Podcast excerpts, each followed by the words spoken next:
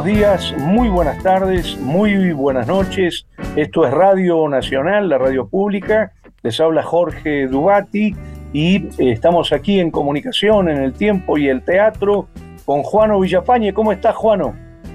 ¿Qué tal, Jorge? ¿Cómo estás? Acá viviendo como vivimos todos los argentinos una nueva etapa con eh, condiciones culturales nuevas realmente, asombrosas para todos, en las condiciones que nos va a tocar afrontar el nuevo modelo político-cultural en todos los sentidos. Creo que estamos ante grandes desafíos, así que con esa condición, atendiendo todo lo que implica ¿no? para nosotros en la actividad artística, literaria, cultural, comunicacional, este nuevo modelo que se ha instalado en el país. Así que estamos confrontando y a su vez también pensando, ¿no? Cómo reconstituimos las alternativas frente a lo que se viene, Jorge, que creo que tiene este, para todos nosotros una situación inédita, aunque ha habido ya, por cierto, experiencias ya de este carácter este, en cuanto a ciertos gobiernos que nos tocó vivir en la Argentina, pero creo que con la intensidad y con las condiciones y características con que hoy vamos a tener que afrontar los nuevos panoramas culturales y políticos son realmente nuevos, habrá que pensar de qué forma justamente establecer alternativas, ¿no? A lo que se viene, Jorge. De acuerdo, Juano, ¿y cuándo vas a anunciar la programación del Centro Cultural de la Cooperación?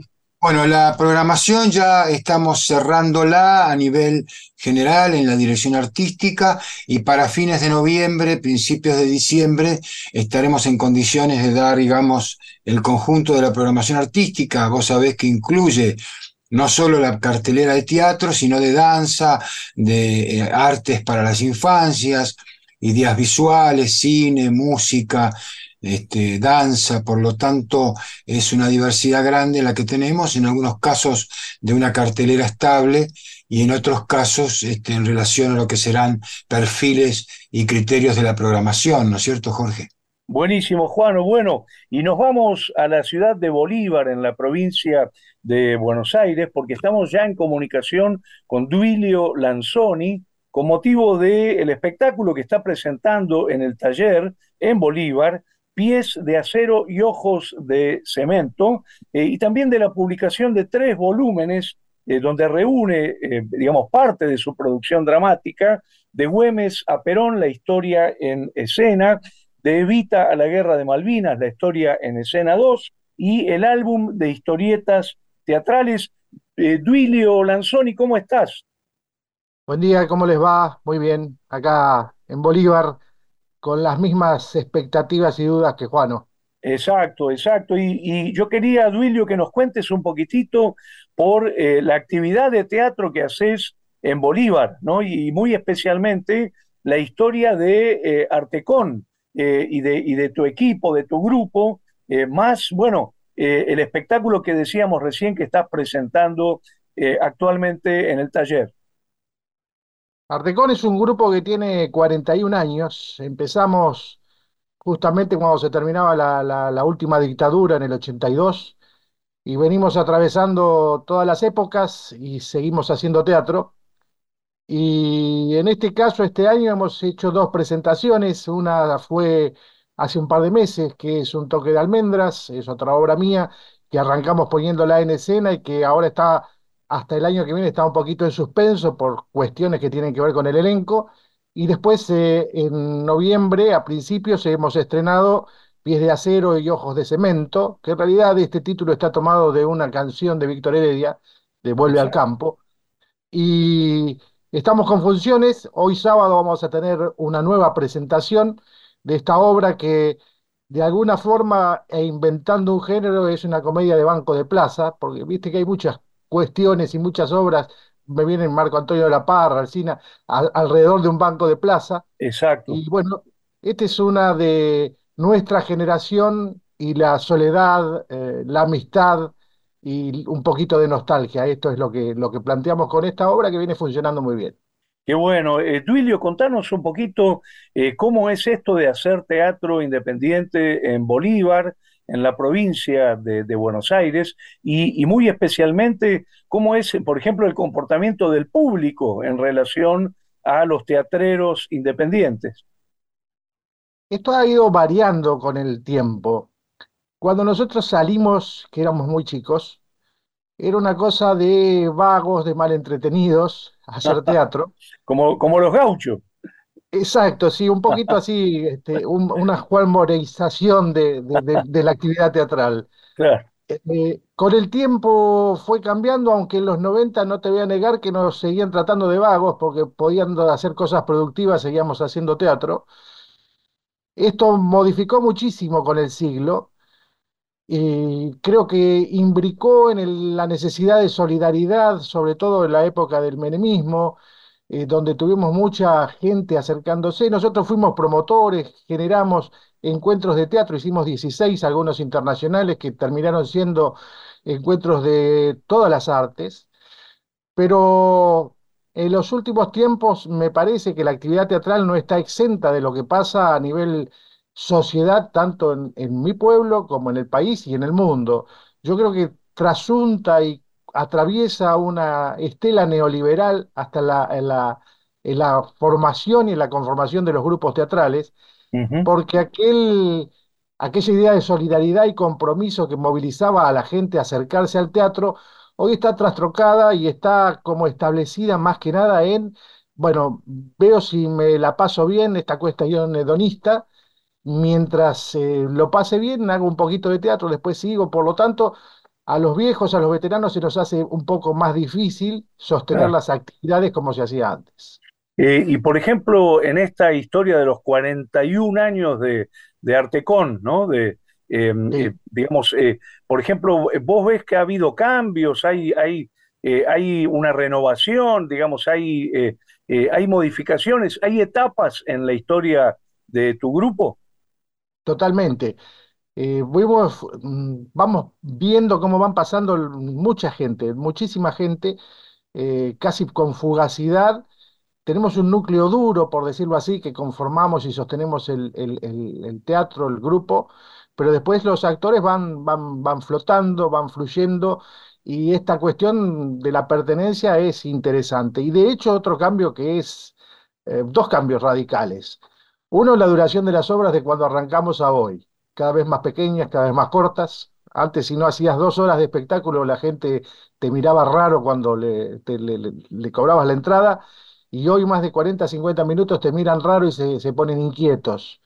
Y otro es que en aquella época que arrancamos y hasta bien entrado los 90, teníamos un promedio alto de público comparado con hoy. Teníamos unas 80, 90 personas por función. Y hoy con 30 o 40 somos felices. ¿Qué es lo que tenemos en este momento? 30 o 40 personas por función. Claro, claro, claro. O sea, que también lo ves en el comportamiento de la, las y los espectadores.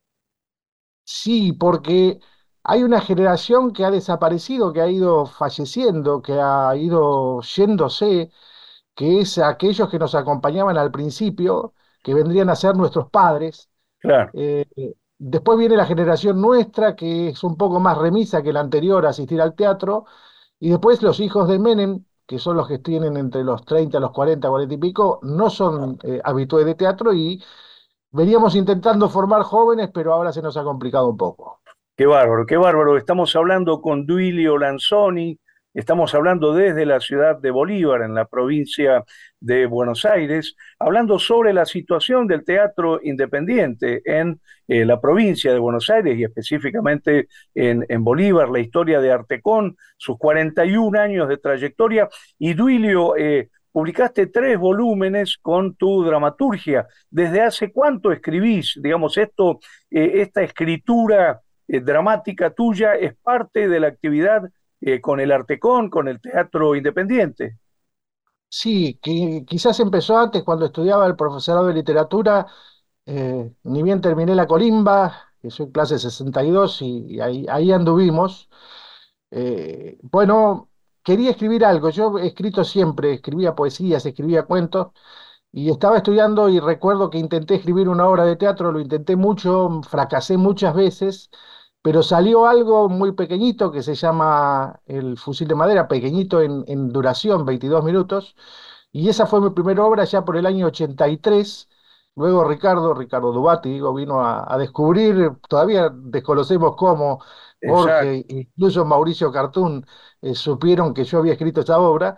eh, y a partir de ahí traté de encontrar el lenguaje, aprendí dentro de lo que pude las estructuras, eh, las transiciones dramáticas, cómo jugar, con, con, y bueno, eso se transformó en un métier que lleva ya unos 40 años exactamente, con muchas obras, demasiadas capaz. Enseguida vamos a hablar de, los tres tomos que eh, publicaste.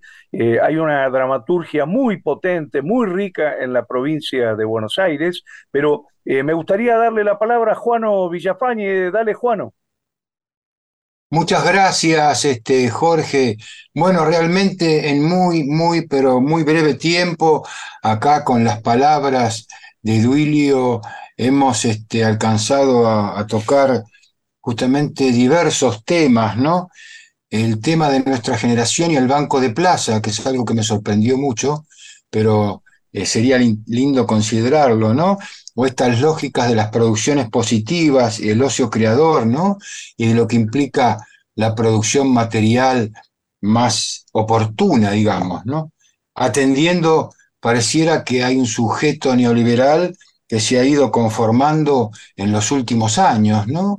Esto pareciera que es así, y qué características contaba que tenía en relación al teatro, ¿no? Son muchas cosas, y por otro lado, vos co- conversá o respondé lo que quieras, pero yo quería destacarlo esto porque incluye inclusive justamente el sentido de una literatura teatral, ¿no? O una forma, en algún momento comentaban ustedes, de presentar este, una comedia negra, ¿no? En una obra este, como un toque de almendras, ¿no es cierto? Y eso, ¿qué implica a propósito inclusive de la gran tradición que tiene el cine, ¿no? Este, está asociada de alguna forma la comedia negra al teatro del absurdo. Alguna vez Bretón, allá lejos hace tiempo, recordaba, habló del humor negro, ¿no? Por lo tanto, ustedes incursionan en una forma de comedia muy particular con un tema también que parece muy cercano, como es el conflicto dentro de una cooperativa, ¿no? Muchas cosas. Tenés otro, otra obra además en camino, estos libros que contaba Jorge, son muchas cosas las que has en poco tiempo implementado justamente en tu actividad. Por lo tanto, ¿cómo en general concebís la actividad productiva teatral? ¿Cómo la encarás? Este, en esta experiencia tan diversa que tenés en Bolívar, eh, Duilio. Mira, eso va variando, va alterándose también con, el devenir del tiempo. Eh, nosotros venimos de hace veintipico de años poder hacer eh, lo que les decía muy al pasar, encuentros de teatro acá en nuestra ciudad, una ciudad de 30.000 habitantes, en donde en su momento hasta conseguimos traer elencos de Colombia, de Ecuador, de Chile, y todo a voluntad y con poco aporte del Estado, eh, pero lo pudimos hacer porque eh, todo el entorno y el contexto nos lo permitía y se avenían más todos los grupos que se acercaban a ceder algunas, algunas cuestiones con tal de hacer ese encuentro. Hoy esas cosas no son posibles, como no es posible pensar una producción demasiado costosa, arriesgada acá en el interior, que lo hemos hecho, como tampoco se puede hacer demasiado una producción con demasiada cantidad de actores, básicamente porque nosotros tenemos cuando hacemos una obra en Bolívar, una cantidad muy limitada de funciones. No podemos irnos más allá de las 10, 12 funciones porque se nos acaba el público. Entonces, cualquier obra funciona en tanto la podemos movilizar por la zona. Podamos ir a recorrer la provincia de Buenos Aires a como dé lugar, sea aquí cerca, sea La Plata, sea Buenos Aires, sea eh, Olavarría, bueno, donde se pueda. Y si nosotros planteamos una obra con muchos actores y mucha carga escenográfica, no la podemos mover por cuestiones económicas. Así que cuando encaramos una actividad teatral tenemos que tener todo en consideración. Y esto es una limitante que a veces también favorece lo, lo creativo, pero no deja de ser una situación compleja en donde pensamos escenografías para viajar pensamos, eh, en fin, eh, ya te digo, eh, posibilidad de, de movernos en pocos autos, ese tipo de cosas. Claro. Entonces, la producción está mm, un poco marcada por, por la situación y el contexto económico en particular y en general. Eh, Duilio, y me gustaría que nos cuentes un poquito de esta obra que estás presentando esta noche, ¿no es cierto?, en el taller que se llama Pies de Acero y Ojos de Cemento. Eh, de qué días y en qué horario se está presentando. Y vos sabés que este programa se escucha en todo el país. Por favor, decinos bien dónde, eh, a qué hora, qué días. Estamos los sábados 21 a 30 en la sala del taller acá en Bolívar, nuestra sala que es Avellaneda 730. Pies de acero y ojos de cemento es una, un encuentro entre dos amigos que tal vez no sean amigos. Se reconocen, se saludan, pero tal vez están equivocados. Y esa duda es una, una de las cosas que deberán resolver. Mientras tanto, recuerdan cosas que por cada lado van recordando y ajustan sus recuerdos a los recuerdos del otro. Ese es el poco el, juego que, propongo en, este, eh, en estos dos Godots que se encuentran pero se reconocen. Y me encantaría que nos digas eh, quiénes son los actores, eh, el equipo creativo, ¿no? Porque siempre en la, en la construcción de un espectáculo, digamos, son varias personas, ¿no es cierto?, las que, las que intervienen. Esto es una condición del teatro, ¿no? La, la, la condición de grupo, ¿no?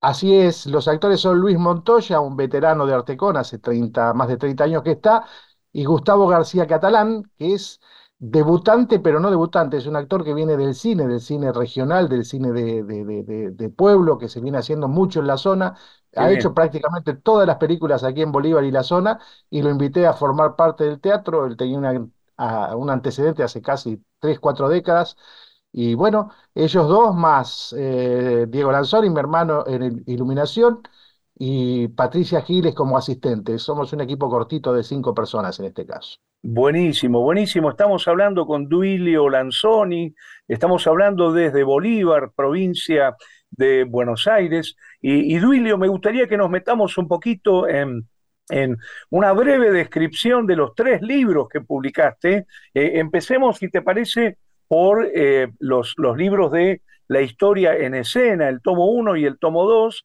y después nos metemos con historietas. ¿Te parece el álbum de historietas eh, teatrales? Sí, todos los libros publicados por los libros del espectador, los dos primeros, y en orden cronológico hay una recorrida por la historia argentina, comenzando en 1817 y la vuelta, perdón, en 1814 y Los Perros del Olvido, que es la vuelta de un blandengue perdido en la guerra o, en las invasiones inglesas y que termina en la guerra entre Inglaterra y, España. Eh, pasamos por la muerte de Güemes, eh, vamos recorriendo la ley Espeña. Muchos de esos textos surgieron de esa gran iniciativa de Lito Cruz y Ciro Colli, que fue el Teatro de la Historia, que se desarrolló en la década pasada aquí en la provincia de Buenos Aires a través de la Comedia de la Provincia, cuatro de ellos por lo menos, y también me ha interesado escribir sobre la historia argentina y hay pasadas por el 17 de octubre, por eh, lo que fue el, golpe del 55 con los custodios, por supuesto está el fusil de madera y la guerra, la guerra de Malvinas, y son 10 textos que abordan la historia argentina desde trato siempre desde el lugar de la gente, no desde el lugar del héroe, porque salvo con el caso de Chilaver, siempre me gusta ver cómo suceden las cosas en la, en la gente cuando pasan sucesos que les cambian la vida. Eh, esos son los dos tomos del Teatro de la Historia. Qué bueno, qué bueno. Eh, le paso la posta a Juano nuevamente. Muchas gracias, Jorge. Bueno, es interesantísimo esto de las dramaturgias, las formas temáticas que vos abordás. Y por otra parte, me parece interesante comenzar a pensar también una cierta cartografía ¿no? teatral de la provincia de Buenos Aires. Si vos tenés este ímpetu, esta tarea, este impacto, vos estás hablando de que este, Bolívar tiene 30.000 habitantes, ¿no es cierto?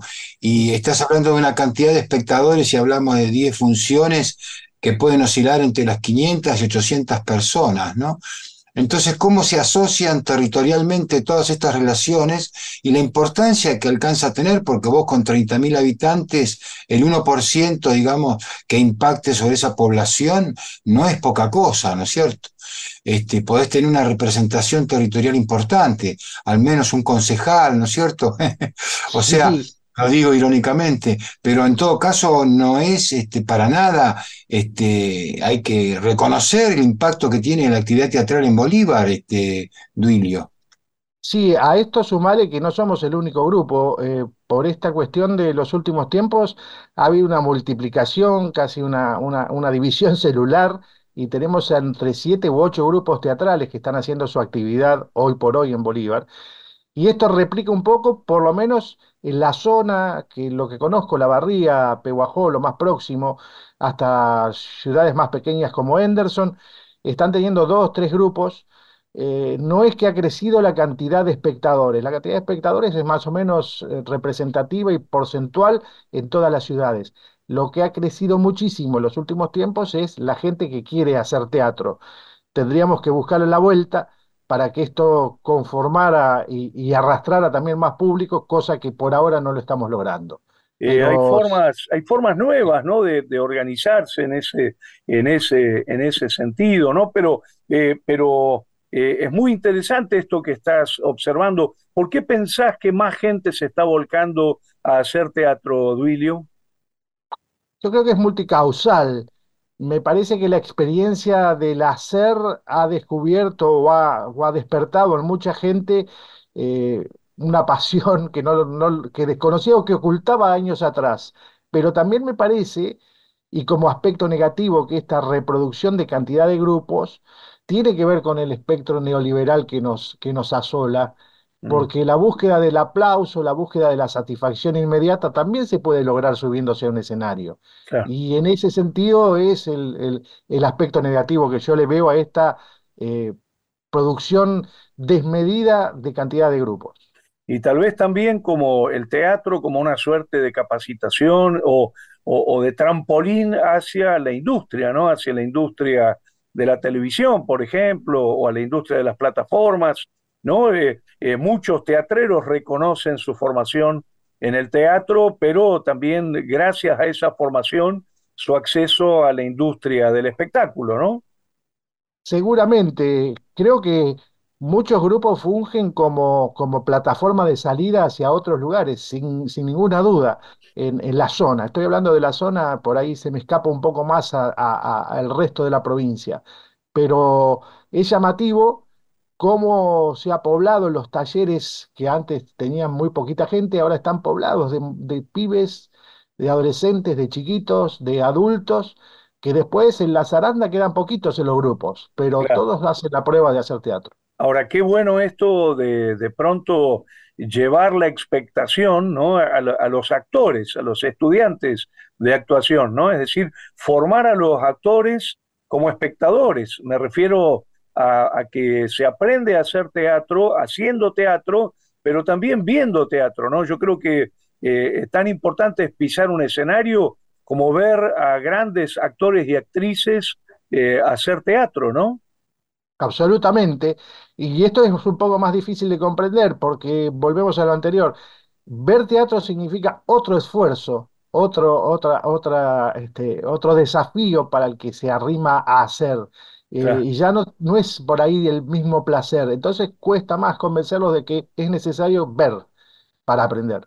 Qué bueno, vos sabés que hay una experiencia hermosa que hace Jonathan Pizarro, un muchacho muy joven en Ecuador, en Cuenca, eh, donde a los cursos de teatro eh, él lleva espectáculos. Es decir, suponete en una clase donde supuestamente deberían trabajar en, no sé, en ejercicios teatrales, dice, no, no, hoy va a venir tal actriz y va a ser un, un unipersonal y, y en lugar de ustedes, actores, va a ser el de espectadores, ¿no? Me parece una, una iniciativa realmente muy interesante en esta idea del actor como, como espectador.